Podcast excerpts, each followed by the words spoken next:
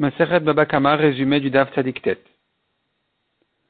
La Gemara traite ici la question d'un employé qui a travaillé et il a construit ou formé quelque chose ou a amélioré un objet.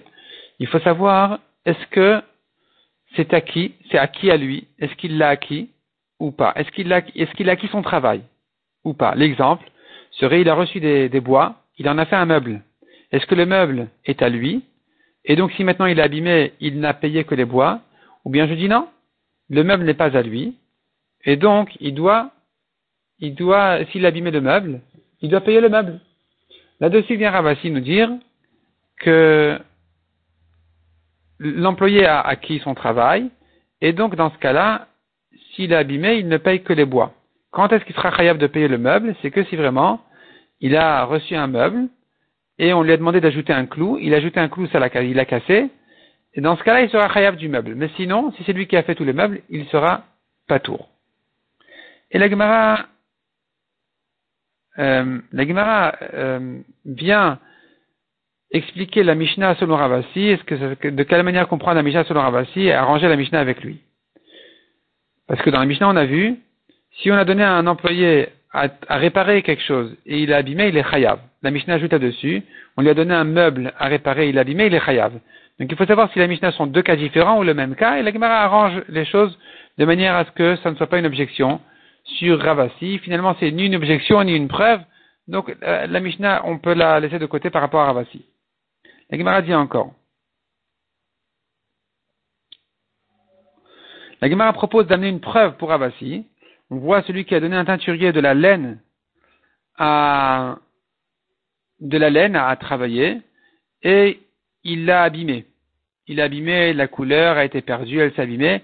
Il ne lui paye que la laine. Il ne lui paye pas la laine avec la, nouvelle couleur. Pas la laine rouge. Il lui paye la laine simple. Donc tu vois qu'il a acquis, il a acquis son travail. La Gemara repousse la preuve, on n'a pas vraiment de preuve de là. On n'a pas de preuve de là. La continue à ramener encore un exemple celui qui a donné un tailleur à lui faire un habit, dès qu'il a pris l'habit, il doit lui payer son salaire. Comme un employé où la Torah dit, il faut le payer le jour même. La Gemara dit, mais pourquoi il doit lui payer le jour même? Si tu considères que le tailleur a acquis le vêtement, donc ce n'est qu'une vente. Dans une vente, on n'est pas obligé de payer le jour même. C'est la preuve qu'il n'a pas acquis le vêtement. Répond la Gemara, non, ici il s'agit d'un manteau épais et il le paye pour chaque coup qu'il lui donne pour le ramollir. Donc ici, c'est même pas le résultat qui l'intéresse. Enfin, c'est le résultat bien sûr qui l'intéresse, mais il ne le paye pas pour le résultat. Il ne le paye que pour les coups qu'il donne. Et donc, dans ce cas-là, effectivement, eh bien, il n'y a rien à acquérir ici. C'est des coups qu'il donne. Donc, c'est pour ça qu'il doit le payer à temps. L'Agma ramène là-dessus ce que Rav Shechet a dit, que si maintenant un homme a donné un employé à faire un travail, et il lui dit quand tu finis, je te paye, donc ici, ce qui l'intéresse, c'est le résultat. Ça s'appelle une kablanout. Il doit lui donner son salaire à temps. La Gemara dit, est-ce que ça viendrait contredire ce que Ravasi avait dit? C'est-à-dire, si tu me dis de lui payer à temps, c'est la preuve que l'employé n'a pas acquis son travail. Il ne mérite qu'un salaire pour son travail, il n'a pas acquis. La Gemara dit, non, ici il s'agit qu'il a donné une lettre à envoyer à une telle et telle adresse, et donc il n'y a rien qui s'est amélioré ici, il n'y a rien à acquérir. Et c'est pour ça que ici c'est sûr qu'il faut le payer à temps, mais si vraiment il a fait un travail où il a amélioré un objet, dans ce cas-là il se peut qu'il ait acquis et qu'on n'ait pas besoin de le payer à temps puisque c'est considéré comme une vente. Ce serait considéré comme une vente. De là la Gemara ramène une machloket Rabbi et le Chachamim à propos d'une femme qui a demandé à un homme de lui préparer des bijoux et, et elle les prendrait pour ses kiddushin. Selon Rabbi Meir, elle aime d'échette dès qu'elle a reçu les bijoux. Selon les Chachamim, c'est pas des bons kiddushin. Il faut qu'elle reçoive autre chose. Et la Gemara dit, mais pourquoi, quelle est leur marloquette? La Gemara dit sûrement leur marloquette, elle est justement de savoir, est-ce que lui, le bijoutier, il a acquis les bijoux quand il les a préparés? Donc quand il, les a donnés à la femme, elle a reçu quelque chose de concret. C'est ce que pense Rabbi Meir. Et les Chachamim qui disent qu'elle n'est pas d'échette, ils pensent que, ils pensent que non, le bijoutier n'a rien acquis. Donc les bijoux étaient à la femme depuis le début, donc elle n'est pas d'échette parce qu'elle a reçu ses propres bijoux à elle.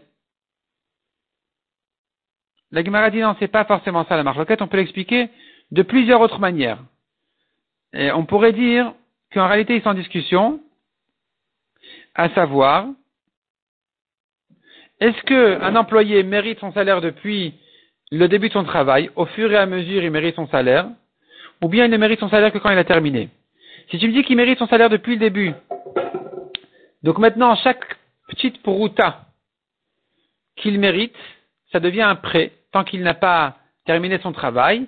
Il est en train de prêter encore une poruta et encore une poruta au fur et à mesure qu'il avance. Il mérite encore et encore de son salaire. Si c'est un prêt, alors elle n'est pas mes coups d'échette. Parce que celui qui dit à une femme, l'argent que je t'ai prêté, garde, garde cette dette-là, ne, me paye, ne me rembourse pas la dette. Ça deviendra tes kiddushin. C'est pas des bons kiddushin. Il faut lui donner quelque chose de concret.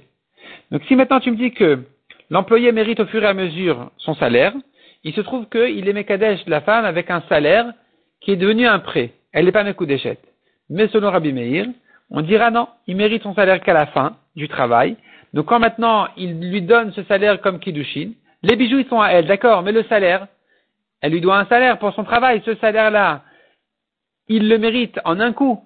S'il le mérite en un coup, et qu'elle l'a gardé, c'est pas un prêt, elle est d'échette. Ou bien encore dit la Gemara, peut-être qu'ils sont en marloquette justement à savoir est-ce qu'on peut être Mekadesh avec un prêt ou pas? L'argent que je t'ai prêté, garde pour tes Kiddushin, selon Rabbi Meir, ça serait valable, selon les Chachamim, ça serait pas valable. Ou bien encore dit la Gemara, on peut expliquer encore d'une autre manière la marloquette. Il s'agit ici qu'il lui a ajouté sur les bijoux une petite pierre précieuse. Et, et cette pierre, elle vaut pas autant que les bijoux, pas autant que son travail. La question, elle est justement, est-ce que, est-ce que quand maintenant, un homme dit à une femme, garde-moi, garde-toi ton l'argent que tu me dois. Et d'ailleurs, je t'ajoute une petite pièce pour tes kiddushin. Le tout pour tes kiddushin. Est-ce que l'intention de la femme, c'est sur le prêt, donc elle n'est pas mes coups d'échette, ou c'est sur la pièce, donc elle est huit mes coups d'échette? Ce sera ça leur marloquette. Et la Gemara euh, compare ça à une autre marloquette Tanaïm. On voit d'autres Tanaïm aussi qui sont en discussion justement sur cette question-là. Quand il lui a ajouté sur un prêt une, une puruta, est-ce qu'elle est mes coups d'échette parce que son intention est sur la pruta, ou elle n'est pas mes coups d'échette parce que son intention n'est que sur le prêt? Nouveau sujet, vient Shmuel et dit, un shochet qui a abîmé la shrita, il est chayav. Il est chayav dans tous les cas. Peu importe s'il était payé ou s'il a fait son travail gratuitement, il est chayav dans tous les cas. Et Shmuel ensuite explique, en fait, ça, ça va selon Rabbi Meir. Rabbi Meir dit, un homme est très responsable de ce qu'il fait. La Gemara donne quelques exemples elle maintient un dernier exemple où on voit clairement que selon Rabbi Meir, même celui qui a trébuché, il est responsable. Et donc, Rabbi Meir va le rendre responsable sur sa shrita qu'il a mal faite. C'est considéré comme une négligence. Il sera chayav dans tous les cas. Mais selon Rachamim, s'il est payé, il est chayav. S'il n'est pas payé, alors Bedine Adam, il est pas tour. S'il n'est pas payé, il est pas tour.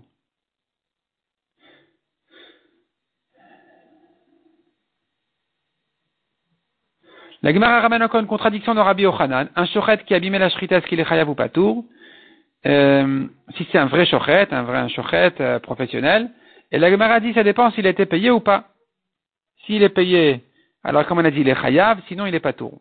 D'ailleurs, bon conseil, quelqu'un qui amène, c'est le conseil de la Gemara qui dit, quelqu'un qui veut donner à un shochet euh, un coq à shriter, un veau à shriter, il, il, ferait bien de lui donner une petite pièce de, pour son salaire, de manière à le rendre responsable de sa shrita, que s'il rate sa shrita, il sera chayav.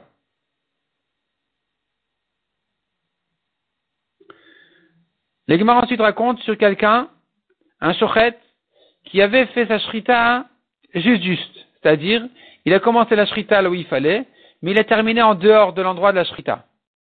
Et là, c'est une marloquette entre les Tanaïm, est-ce que c'est une shrita kshera ou pas?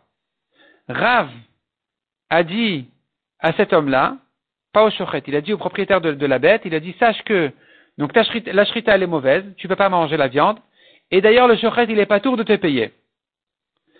Et la Gemara, enfin Rav, Rav et Ravassi ont rattrapé cet homme-là en lui disant, tu sais, Rav il t'a fait deux bonnes choses. Premièrement, dans le doute, il t'a pas donné, il t'a, puisqu'il y a une marloquette sur cette shrita, si elle est bonne ou pas, alors il t'a fait la khumra que tu ne rentres pas dans une viande qui est peut-être pas cachère, que tu ne rentres pas dans un doute d'une viande qui n'est peut-être pas cachère. Et deuxièmement, il a rendu le shochet patour de manière à te sauver d'un doute de vol. Pour ne pas te rendre, parce que peut-être que la shrita est kshera, et que le shochet il est patour, et que toi tu aurais pris l'argent du shochet sur cette euh, shrita qu'il a abîmée, alors qu'en réalité elle est huit kshera, et donc tu aurais eu l'argent volé chez toi. Et Rav, t'a sauvé de ces deux doutes de Avera. Et de la viande et du vol.